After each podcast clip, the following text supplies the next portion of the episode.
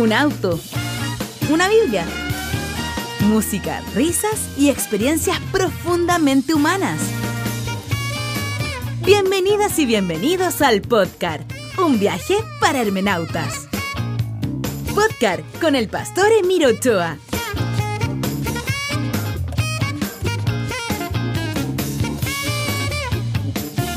Muy buenos días. Puse en la descripción, porque hoy día tenemos una clase que cambiará el sistema solar. Y puse en la descripción que hoy día vamos a avanzar del 1 al 16, pero no estoy totalmente seguro. Vamos a ver. Si, estamos con tiempo, recuerden que aunque sea el último capítulo, no tengo ningún apuro en terminar la clase romano. De hecho, estoy medio triste, debo decirlo. Hoy día además amanecí como, como un poquito, hubiera dicho mi abuelita, peras para abajo y mi señora me dijo, estás triste porque estás terminando romano. Y yo creo que algo de eso hay, ¿no? Vamos a conversar de eso también, de nuestras emociones frente a Pablo. 9 de la mañana con 5 minutos. Llegó el momento. Espero que tengan sus Biblias abiertas ahí en el libro de en la carta en realidad de Pablo a los romanos en el capítulo 16. ¿Cuántas cosas hemos dicho? ah? Hemos caminado por más de dos meses en este curso, implacablemente. Si este curso se hubiera llevado como se llevan los cursos en la iglesia, así como una vez por semana, hubiera sido 54 clases, equivale prácticamente a 52, 53 eh, eh, semanas, ¿no? Claro, si fueran 54 semanas hubiese sido un curso de un año completo de estudiar romano. Pero como nosotros somos súper estudiosos, entonces, y súper aplicados, eh, entonces estudiamos todas las mañanas, a las 9 de la mañana en punto. Además, la Biblia dice que al que madruga, Dios le ayuda. no lo dice, pero, pero la verdad es que es un buen dicho. A mí me gusta, me gusta mucho. Romanos capítulo 16, versículo 1 en adelante. Lo que viene a continuación serán las despedidas que comienza a hacer Pablo, o la despedida que comienza a hacer Pablo respecto de su carta enviada a un lugar que él no ha podido visitar y que espera poder visitar, y por lo tanto incluye muchas personas. Nosotros usualmente cuando vemos listas de personas en la Biblia o las famosas genealogías, ¿no? Muchas veces no las tomamos en cuenta. Y me parece tremendamente interesante tomar en cuenta los nombres que aparecen aquí. Y esto por muchos motivos, y se los quiero comentar. Primero hay una cuestión de experiencia esto va a sonar grandilocuente en un principio, ¿ah? pero después le vamos a bajar el perfil, pero va a sonar así como, wow. Hace muchos años me invitaron a participar en la filmación de una película acá en Valdivia. Es un pastor, que su es un pastor misionero, súper interesante. Entonces, este pastor, su trabajo misionero consiste en que cuando va a hacer una misión a algún lugar, él filma una película. Entonces, sumamente interesante. Eh, y él vino a Valdivia y filmó una película. Entonces, esta es la parte que va a sonar como grandilocuente. Entonces me pidió que yo haga la música de esa película. Bueno, entonces este pastor me dijo, eh, Emir, ¿tú podrías hacer la música de esta película? Y yo dije, ok, why not? ¿Por qué no? Hice la música y todo lo demás y fue súper lindo. Eh, no, no crean que soy un músico eximio, no sé leer música, de hecho, pero le hago harto empeño y tendrán noticias de eso este año. ¡Ah! ¡Tarantán! Bueno, y participó muchísima gente y lo pasamos súper bien, fue súper exigido. Yo nunca había participado en la filmación y no solo hice la música, sino que era el director de sonido. Ah. Entonces andaba con mesa, con audífono, con toda la parafernalia. Eh, aprendí lo que, lo que eran las funciones detrás de cámara, del, por ejemplo, el, del director de fotografía. El asunto es que participó mucha gente y con él aprendí, con este director pastor misionero, de la importancia de fijarse los nombres al final en los créditos. Porque uno nunca los mira. O sea, vean El Señor de los Anillos y les encargo los 20 minutos de créditos que hay ahí. Sin embargo, ahí está plasmado el nombre de una persona que hizo algo. Y recuerdo que cuando, cuando se, exhibió la película en un cine acá en, en mi ciudad, quedarse mirando todos esos nombres era súper simbólico. Claro, para mucha gente son nombres nomás, ¿no? Pero para quienes conocíamos esos nombres eran súper importantes. Eran tremendamente importantes. Y los veíamos pasar, y los veíamos pasar, y los veíamos pasar. Y era como, oye, yo los conozco a todos. Ellos tienen, Ellos no son solo un nombre, hay algo detrás de ese nombre. Pero lo que pervivirá para siempre o lo que perdurará para siempre será ese nombre. Cuando nosotros llegamos al final de la carta a los romanos, para muchos de nosotros estos nombres no significan nada, pero para Pablo eran tremendamente importantes. Y lo único que ha sobrevivido de estos seres humanos hasta nosotros son sus nombres. Dice un rabino que se llamaba Baal Shem Tov, que en el nombre nosotros encontramos la esencia de las personas. Cuando una persona se convierte a una tradición religiosa, por ejemplo, en el Islam, te cambian de nombre porque naces a una nueva esencia. En el judaísmo, cuando pasas por la mikve, por el baño ritual y tienes tu proceso de conversión, también se te pone otro nombre. En el cristianismo eso no pasa, sería súper interesante. Porque lo que te están, el símbolo que, que implica eso es que tu nombre, tu nombre es tu esencia, es lo que va a pervivir para siempre, tu nombre. Y nosotros vemos al final de esta carta de Romanos una lista de nombres y cómo Pablo se refiere a ellos. Ellos ya no existen, pero sus nombres existen. Y el nombre es sumamente importante para cada uno de nosotros. Quisiera darles un segundo ejemplo que yo pensé mucho acerca de este tema de los nombres, ¿no? Yo hace muchos años creé una empresa, un emprendimiento, en realidad no llegó a ser empresa, que consistía en grabar biografías. Me encantaba. O sea, no es nada nuevo, ¿no? Algunos de ustedes dirán, pero eso lo hacen. Sí, pero yo, yo lo hacía a nivel usuario, a nivel muy bajo costo, porque de verdad lo que quería era guardar todas las historias que pudiera para que pudieran sobrevivir para la historia. Y recuerdo que cuando le preguntaba a una persona acerca de sus padres, me daban una descripción detallada. Después le preguntaba a la persona, cuéntame acerca de sus abuelos. La descripción empezaba a acotarse. Y en la medida que yo iba retrocediendo en las preguntas relacionadas con sus antepasados, las descripciones se iban acortando. Y llegaba un punto, cuando llegaba generalmente a los bisabuelos, en que solo recordaban el nombre. Y cuando intentaba indagar más atrás, ya no habían nombres, ya no quedaba nada. Y les puedo asegurar que después de tres, cuatro, cinco generaciones a lo sumo, nuestros nombres no serán recordados.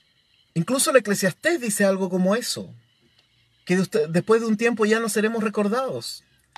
Entonces cuando vemos estos nombres al final de la carta de Pablo a los romanos, a mí me, me, asombra, me conmueven esos nombres. Me conmueven porque ahí hay personas, no hay nombres hay ecos, porque el nombre es nuestro eco, que perdurará por algunas generaciones, pero no muchas. Y aquí están ecos de personas que vivieron hace dos mil años, y la potencia y el poder de ese eco llega hasta estos días. Pero ¿por qué llega hasta nuestros días?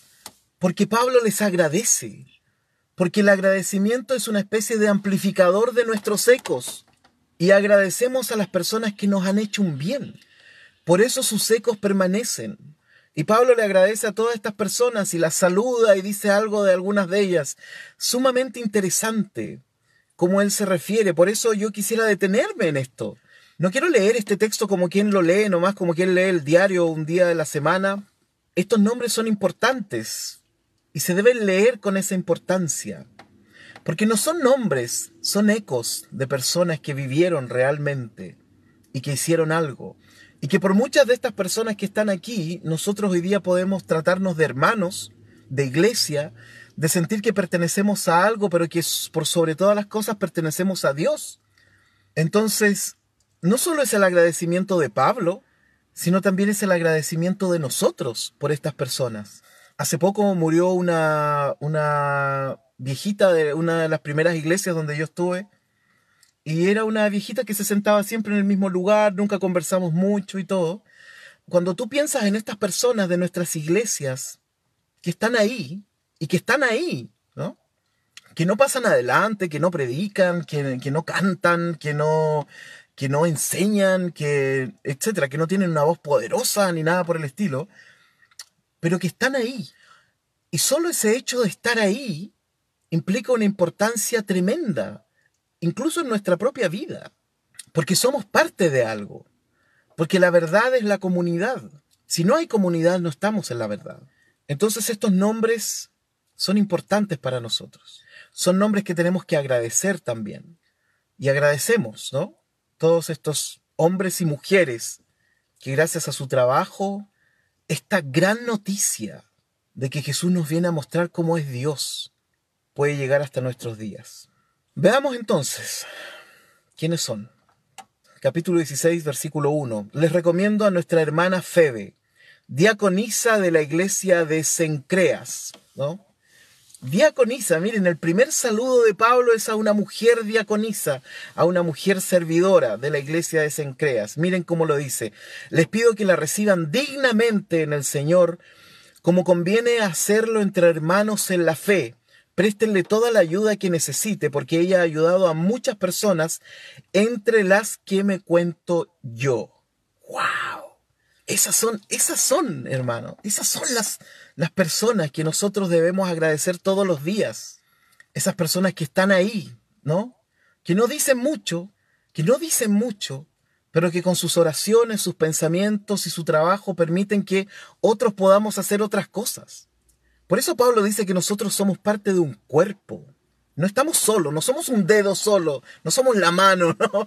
Caminando sola por la vida. Somos un cuerpo. Y miren cómo él trata a esta mujer. Le recomiendo a nuestra hermana Febe, diaconisa, ¿no? servidora de la iglesia, que la reciban dignamente en el Señor, como conviene hacerlo entre hermanos en la fe. Préstenle toda la ayuda que necesite, porque ella ha ayudado a muchas personas, entre las que me cuento yo. Saluden a Priscila y Aquila, mis compañeros de trabajo en Cristo Jesús. ¿Ah? Qué maravilloso, Priscila y Aquila. Dice Priscila primero, ¿no? Alfonso dice el griego, lo dice en el mismo orden. Muchas gracias, eh, Alfonso. Por salvarme la vida, ellos arriesgaron la suya. Tanto yo como todas las iglesias de los gentiles estamos agradecidos. Miren la fama de Priscila y Aquila. Es como la historia de, de, Adán y Eva, que en realidad debería llamarse la historia de Eva y Adán, porque Eva lleva absolutamente, lleva absolutamente el estandarte en la historia, en la historia maravillosa de la creación, ¿no? Entonces me encanta que aquí diga Priscila y Aquila primero. No sé cómo dice el texto griego, no lo tengo abierto aquí, pero me imagino que dirá lo mismo en el mismo orden, no lo sé. Mis compañeros de trabajo en Cristo Jesús, por salvarme la vida, ellos arriesgaron la suya. Tanto yo como todas las iglesias de los gentiles les estamos agradecidos. Saluden igualmente a la iglesia que se reúne en la casa de ellos. ¿ah? En eso estamos por estos tiempos, ¿no? Reuniéndonos en nuestras casas, aunque en realidad estamos reuniéndonos en familia solamente, solo en nuestras casas. Así funcionaba la iglesia al principio, en una casa, con la mesa servida. Entonces saluden igualmente a la iglesia que se reúne en la casa de ellos. Saluden a mi querido hermano Epéneto, el primer convertido a Cristo en la provincia de Asia. ¿Cómo se tiene que haber sentido este hombre, no? Cuando leyeron la carta. Oye, Péneto, te saludaron. ¿Quién me saludó? Pablo en su carta. El primer convertido a Cristo. Convertido significa aquel que se vuelca, ¿no? No es aquel que de un momento a otro acepta ciertos principios doctrinales eso no es una conversión. La conversión, recordemos en el término griego, es la metanoia. Eso significa que es volcarse, es ir caminando hacia un, lugar con nuestros miedos, con nuestras frustraciones, con nuestras seguridades, y de pronto nos, nos volvemos, ¿no? Y miramos hacia atrás y decimos, ¿qué hay ahí? Y ahí está Él, ¿no? Ahí está Jesús. Ahí está Él, absolutamente. La conversión es eso es mirar hacia atrás y ver qué hemos dejado, qué pasamos de largo, qué no nos dimos cuenta. Y ahí está Jesús. El hombre que viene y nos dice, miren, yo los voy a acompañar. Yo voy a, voy a enseñarles quién es Dios y cómo es su amor. Y les voy a enseñar a que no tengan miedo. Eso significa la conversión. Nos convertimos a Jesús para dejar de temer y para comenzar a amar realmente. Saluden a María, versículo 6, que tanto ha trabajado por ustedes Pablo tenía la película súper clara de lo que pasaba en Roma, definitivamente. Saluden a Andrónico y a Junias, a Junías dice aquí. Mis parientes y compañeros de cárcel destacados entre los apóstoles y convertidos a Cristo antes que yo. Y aquí, obviamente, me quiero detener. ¿Por qué me quiero detener acá? Porque fíjense lo que dice acá, mis parientes y compañeros de cárcel destacados entre los apóstoles. Y convertidos a Cristo antes que yo. Bueno, hay todo un debate sumamente interesante respecto de esto, porque Junías, que para algunos es un hombre, al parecer era una mujer. Y esto sería un bombazo en términos de las iglesias que no aceptan los liderazgos femeninos. ¿no? De hecho, hasta el día de hoy, hay iglesias que dicen que las mujeres no pueden ser pastoras, que las mujeres no pueden ser esto, que no pueden ser sacerdotes, ni nada por el estilo. Entonces, este es un texto que ha provocado mucho debate acerca de eso, porque si Junías en realidad es mujer y es saludada entre los apóstoles, es decir, entre los principales de la iglesia, esto sería sumamente interesante, tremendamente interesante. Y bueno, para eso recurrí y pedí ayuda porque quería cerciorarme y ver algunas cositas respecto al famoso Junías que aparece en este texto. Y bueno, hablé con Chris Conti, que seguramente alguno de ustedes ha escuchado hablar de ella, es una teóloga argentina sumamente interesante. Entonces yo sabía que ella había escrito hace tiempo un texto relacionado a este Junías, ¿no? y que ella dice que en realidad es una mujer y que no es un hombre. Ahora, en distintas Biblias aparece como, yo no sé cómo le suena a usted Junías, ¿no? Eh, si le suena como hombre o como mujer, pero vayan viendo en sus Biblias también y me van contando. Pero busquen ahí en sus Biblias, aprovechen, métanse a internet mientras voy hablando, eh, porque en algunas Biblias aparece como nombre de hombre y en otras aparece como nombre de mujer. Yo voy a abrir aquí la TLA eh, para ver qué dice, no tenemos apuro, así que vamos a echarle un vistazo a esto porque me parece que es importante. Versículo 7, ¿no? TLA dice, miren, miren cómo dice la TLA. Saluden a Andrónico y a Junia, ¿ya? Esto suena como mujer, ¿no? Suena como Junia. Vayan diciéndome ustedes ahí, escriban en, eh, en, los chats en versiones bíblicas, que sean versiones bíblicas un poquito rebuscadas, ¿cierto? Para eso, ni siquiera me fijé, parece que Yuneman dice Junías también, ¿no? Nácar Colunga dice esa junía en femenino, miren, es mujer en la nácar colunga. Sigan buscando, sigan buscando. Biblia española, latinoamericana. Yo me imagino que la latinoamericana debería ponerlo en femenino, ¿no? Bueno, entonces hablé con Chris porque yo me acordaba que ella habló sobre esto hace tiempo, pero nunca lo leí mucho, vi el título nomás. Porque el título era súper provocador. Y ella gentilmente me compartió el texto, que de hecho está en internet, uno puede acceder a él. Y les voy a decir cómo se llama el texto es un texto de dos páginas, ¿ah? no, no, de verdad no les va a ocupar mucho tiempo. A ver, la lectura les va a ocupar muy poco tiempo. Corroborar la información les puede tomar una semana, pero es sumamente interesante. Bueno, el texto fíjense que se llama así, Junia, la apóstol transexuada. Por eso ese título yo dije, ya, qué buen título. Por supuesto es provocador, pero recuerdo que en esa ocasión leí el título y dije, uh, qué interesante, porque no es llegar y traducir a Junia como apóstol o siendo mujer o siendo hombre. Nosotros, gracias a Dios, en la iglesia luterana perteneciente a la Federación Luterana Mundial, tenemos mujeres pastoras y tenemos mujeres obispos y no pasa nada, digamos. O sea, al contrario. Es más, lo primero que uno tendría que preguntarse acerca de esto, porque esto de alguna forma es trágico. De alguna forma es trágico tener que llegar a los textos bíblicos indagar en sus idiomas originales para darle espacio a la mujer. O sea, esto es esto es esto es súper grave, ¿no? Que tengamos que ir a los textos bíblicos para hacer algo que es tremendamente obvio, para que la mujer tenga el mismo espacio que el hombre. ¿Se fijan? Es como que de repente una mujer ganara 100 dólares haciendo el mismo trabajo que gana un hombre y que le pagan 500 dólares. Entonces, y nosotros para que le podamos subir el sueldo a 500 dólares, alguien tenga que decir sí, pero tiene que haber algún argumento bíblico. Mm, porque sin argumento bíblico no, no vamos a poder hacerlo. O sea, hay cosas que de perogrullo deberían ocurrir en la iglesia sin ni siquiera abrir la Biblia, hermano. Yo no, yo no puedo andar buscando argumento para todo. O sea, cada uno de nosotros, incluso lo leímos en Pablo, al principio de la carta de Pablo. Dios puso su ley, es decir, cierto nivel de moral, cierto nivel de ética, ya viene en nosotros, venimos como de fábrica un poco con eso. No podemos andar buscando argumento bíblico para todo, hermano, hermana. O sea, todos sabemos que hay mujeres que tienen un liderazgo fantástico.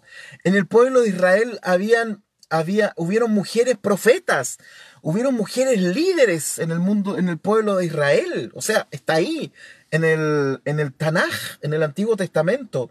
Y sin embargo, después decimos, no, miren, ellas no pueden ser pastoras en la iglesia porque la Biblia.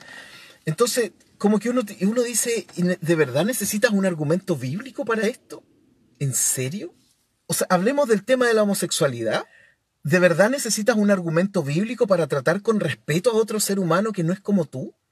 Y si no encuentras, eh, y, es peor, porque cuando van a la Biblia y buscan versículos bíblicos, finalmente terminan tratándolos peor.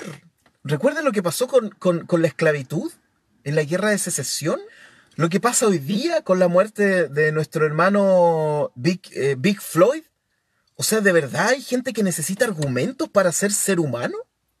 Hay gente que necesita argumentos bíblicos para no darse cuenta que las mujeres son un tremendo aporte en el liderazgo de nuestras iglesias, que tienen una forma de acercarse al texto hermosa. ¿Hasta, hasta qué punto podemos llegar que necesitamos argumentos bíblicos para ser más ser humano? Bueno, me molesta esto, de verdad.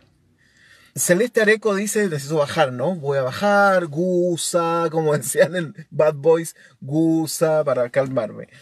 En la Dios habla hoy dice, saluden a mis paisanos, y ala, y ala, eh, Andrónico y Junías, que fueron mis compañeros de cárcel. Gracias, querida Celeste. Bueno, entonces vamos a la argumentación de Cris. Voy a leer un poquito el párrafo, ¿no? Porque eh, es súper interesante.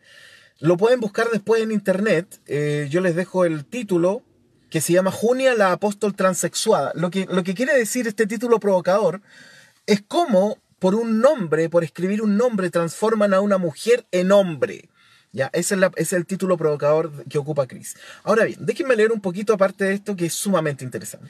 Al final de su carta a los romanos, el apóstol Pablo envía sus saludos a unos parientes suyos, Andrónico y Junia, o Junía, agregando que son ilustres entre los apóstoles. Muchos traductores vierten el nombre de la persona que acompañaba a Andrónico como Junías, un nombre masculino. Sin embargo, el nombre Junias, es que está sin acento, no sé cómo poner el acento, Junias o Junías, no existe en la onomástica griega. ¿Ya? Y eso es súper interesante. O sea, Junías, como nombre de hombre, no existe en la onomástica. Onomástica tiene que ver con el onoma, el nombre, con la onomástica griega. Y de hecho coloca una nota a pie de página Chris Conti que dice Valentín Fábrega em, y hay un título en alemán de este texto. O sea, tiene, hay, un, hay una nota a pie de página súper interesante para ir a la bibliografía. Entonces, lo primero es que Junías no existe como nombre de hombre en griego. En cambio, el nombre femenino Junia aparece frecuentemente en la literatura y en las inscripciones. Y después ella cuenta. Cuando estudiaba en el seminario tuve el privilegio de tomar un curso con Bruce Metzger, Metzger como profesor invitado. El doctor Metzger es miembro del comité editor del Nuevo Testamento griego. Entonces ella dice lo siguiente. Recuerdo que un día le pregunté sobre el tema de Junia y él me dijo que efectivamente se trataba de una mujer y que su nombre era Junia, porque el nombre masculino Junia simplemente no existe. Entonces ella preguntó por qué se ha traducido ese nombre como si fuera un nombre masculino y lo que es tal vez peor, ¿por qué el Nuevo Testamento griego, incluso en su última edición, sigue apegado a la forma masculina, masculina Ionian el acusativo del masculino Junias, un nombre que no existe. Bueno, después de esto, Chris hace un análisis de textos griegos súper interesante, pero de verdad súper interesante donde cita las palabras griegas, cita los unciales griegos, cita distintos textos griegos, fuentes griegas, las mejores fuentes griegas versus otras fuentes griegas.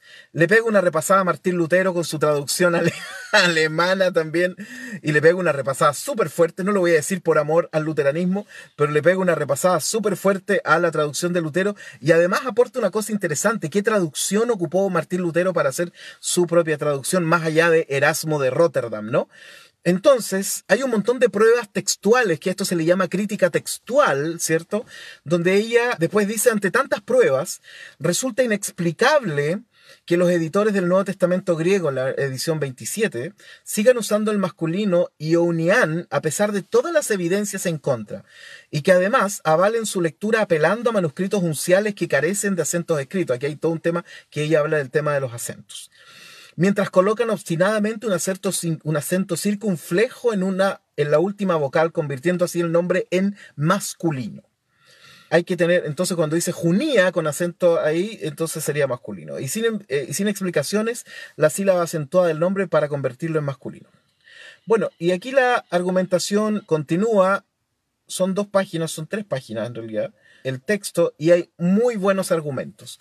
Estas tres páginas dan para, para de verdad agarrar un montón de Biblias, agarrar un montón de Biblias, compararlas, etc.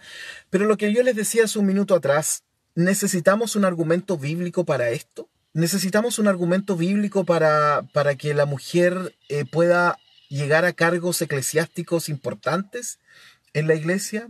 A mí me parece que no. A mí me parece que hay cosas que nosotros necesitamos ver, que necesitamos tener, existir, sin necesidad de ir al argumento bíblico. O sea, nosotros no necesitamos un argumento bíblico para hacer cosas por otros, ¿no? Sería extraño que alguien diga, mira, a mí me encantaría ayudar a, las viudas, a los huérfanos y los pobres, pero si usted no me hace una exégesis de, un texto bíblico que diga eso, la verdad es que no lo voy a hacer. Porque además, eso es una actitud que aparenta piedad.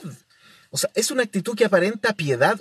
Eh, yo no sé si alguien ha escrito algo en Facebook, pero no me aparece nada. Así que si alguien quiere, colóqueme algo ahí porque no sé si mi Facebook está fallando. Siempre pienso que algo está fallando. ¿ah? Anonymous, no me. No, no, pero Anonymous está con nosotros, absolutamente. Y quizás sea hora de que les diga quién es el, quién es el autor intelectual. no.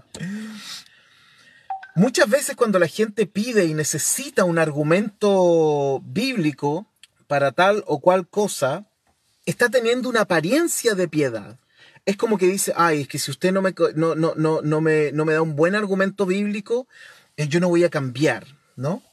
Si usted no me da una buena... Pero la verdad es que, déjeme decirle una cosa, la argumentación, la verdad es que pocas veces sirve para que alguien cambie. En serio, la gente no cambia por una argumentación. Eh, la gente cambia por otras razones.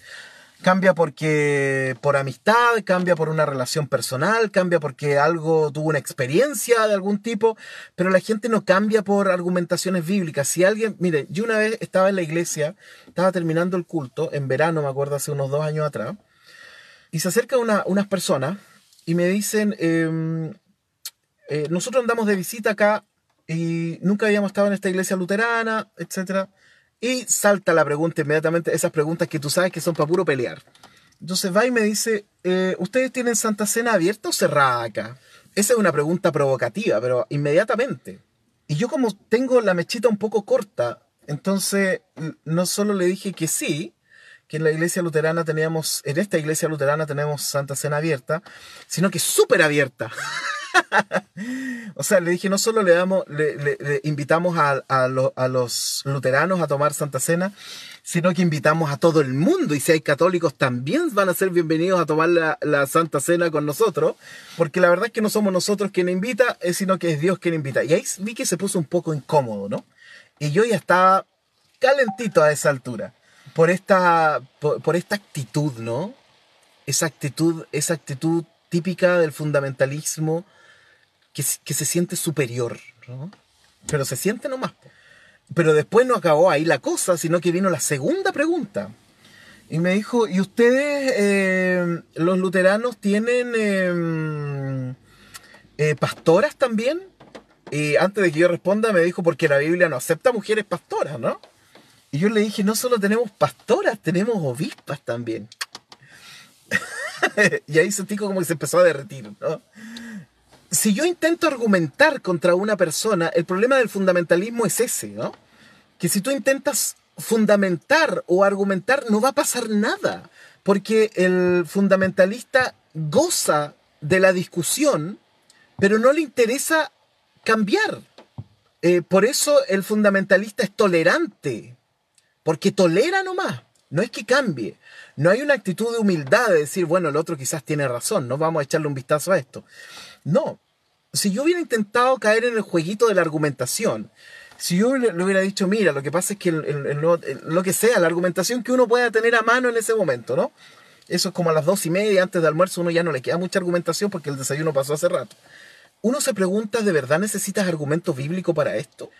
¿De verdad necesitas argumento bíblico para el sentido común? Pero no solo se detiene ahí, porque alguien puede decir, ok, vamos a hacerlo porque hay argumento bíblico para esto. Para mí eso es peor todavía. Porque resulta que si después viene otra persona y te contraargumenta y te convence, otra vez te vas a ir a andar como corchos en el mar, esperando que la argumentación, ¿cierto?, me lleve, me traiga, me lleve, me traiga y el que sea, el que tenga más poder de convencimiento me convenza de tal o cual posición. O sea, en algún momento nosotros debemos pararnos y decir, ok, ¿qué es lo que a mí me ocurre con esto? ¿Cierto? ¿Qué es lo que a mí me pasa con esto? Yo he escuchado gente que sufre en sus casas porque sus parientes son ultra fundamentalistas y no ceden en, su, en sus argumentaciones. El problema con el fundamentalismo es que sus argumentaciones dañan a otras personas. Si ese es el problema. Porque están tan enamorados del concepto, están tan enamorados de esta imagen de un Dios como que le está diciendo muy bien, muy bien, me encanta que pelees por mí, me encanta que trates mal a la gente por amor a mi nombre. Yo no sé qué tienen en la cabeza. Hay un sentido común de respeto, de amor por otro ser humano, el cual no necesita argumento bíblico. Necesita simplemente expresar quién eres para eso. ¿Cuántas personas han sufrido en la iglesia por estas interpretaciones bíblicas?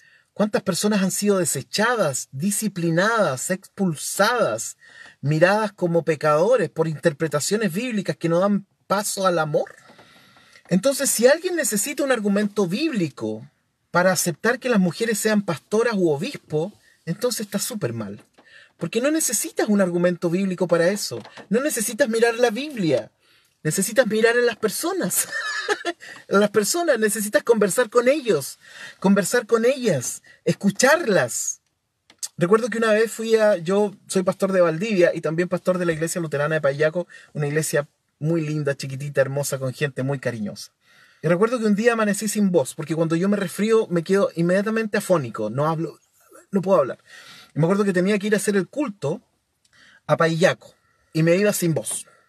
Entonces llamé rápidamente a unos amigos de la iglesia y les dije, bueno, eh, una niña y un niño, no niños, no personas adultas, que me acompañaran para ver si me podían ayudar a salir un poco del, problema.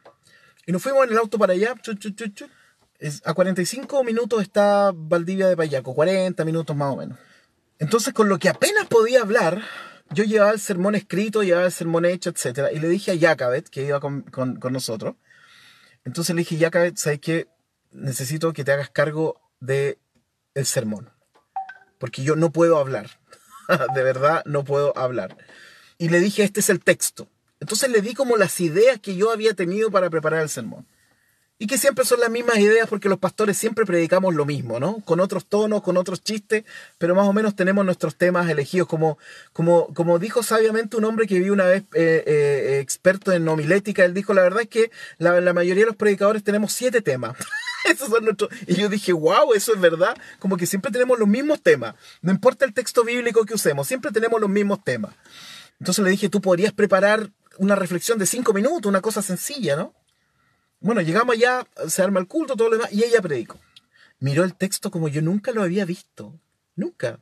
Dijo cosas que nunca se me hubieran ocurrido. Hizo análisis del texto que nunca me hubiera imaginado. Pero fue hermoso el sermón, fue hermoso el sermón. No necesitas mirar la Biblia para buscar argumentos para ser una persona decente, para ser una persona sincera, una persona transparente y una persona llena de amor. No necesitas eso. Es más, solo necesitamos el mandamiento más importante que dijo Jesús o el que dijo Pablo, ¿no? El que cumple, el que ama ha cumplido la ley, no necesitan más que eso. la Iglesia Católica, cuando se le pregunta por qué no hay mujeres sacerdotes, ellos dicen, no, es que ninguno de los apóstoles era hombre, era mujer. ¿En serio? ¿Es en serio ese argumento? Perdón. ¿Cómo puede existir ese argumento hoy en día? No necesitas mirar si habían, evidentemente no iban a haber apóstolas entre los doce, ¿no? Por una razón de, cultural, ¿no? por una razón cultural. Entonces, entonces lo que uno termina pensando es que efectivamente las feministas tienen razón cuando nos dicen que somos que nuestras lecturas bíblicas son súper patriarcales porque están basadas en el poder. Y la verdad es que no queremos perder el poder. No es que queramos decepcionar a Dios con nuestra lectura bíblica, sino que no queremos perder el poder. No necesitas un texto bíblico ni una exégesis, por muy, por muy potente que sea, como esta que está aquí, súper bien argumentada de Chris Conti, pero si de verdad necesitas un argumento súper avanzado para ser un ser humano decente, entonces estás mal. no necesitamos eso. Necesitamos mirar, conversar, estar, compartir, aguantar, ser aguantados, etc. Y nos vamos a dar cuenta que el mundo, eh, que tenemos una ley de Dios en nuestro corazón, pero que hemos acallado por el amor a la lectura fundamentalista de la Biblia. ¿Por qué? Esa es una razón psicosocial. Bueno, y llegamos hasta aquí nomás. Ok, de esa forma llegamos al final del capítulo de, del día de hoy, de nuestro estudio de Romanos. Y bueno, como yo les dije, no avanzamos hasta el 16, sino que nos quedamos en el 7. Lo voy a leer de nuevo. Saluden a Andrónico y a Junia, mujer, que son judíos como yo y que estuvieron en la cárcel conmigo. Son apóstoles bien conocidos y llegaron a creer en Cristo antes que yo. Qué belleza. Bueno, mañana continuamos con, con el resto de los eh, saludos de Pablo. Se fijan que no es, no es llegar y leer simplemente estas listas de nombres. Hay algo bello, hay, hay algo hermoso escrito en estos textos. Bueno, me despido porque me tengo que ir rapidito hoy día. Continuamos con nuestro estudio de Romanos aquí en la recta final, despidiéndonos de Roma, de esta hermosa Roma que nos ha acompañado por 54 clases. Es la clase del día de hoy.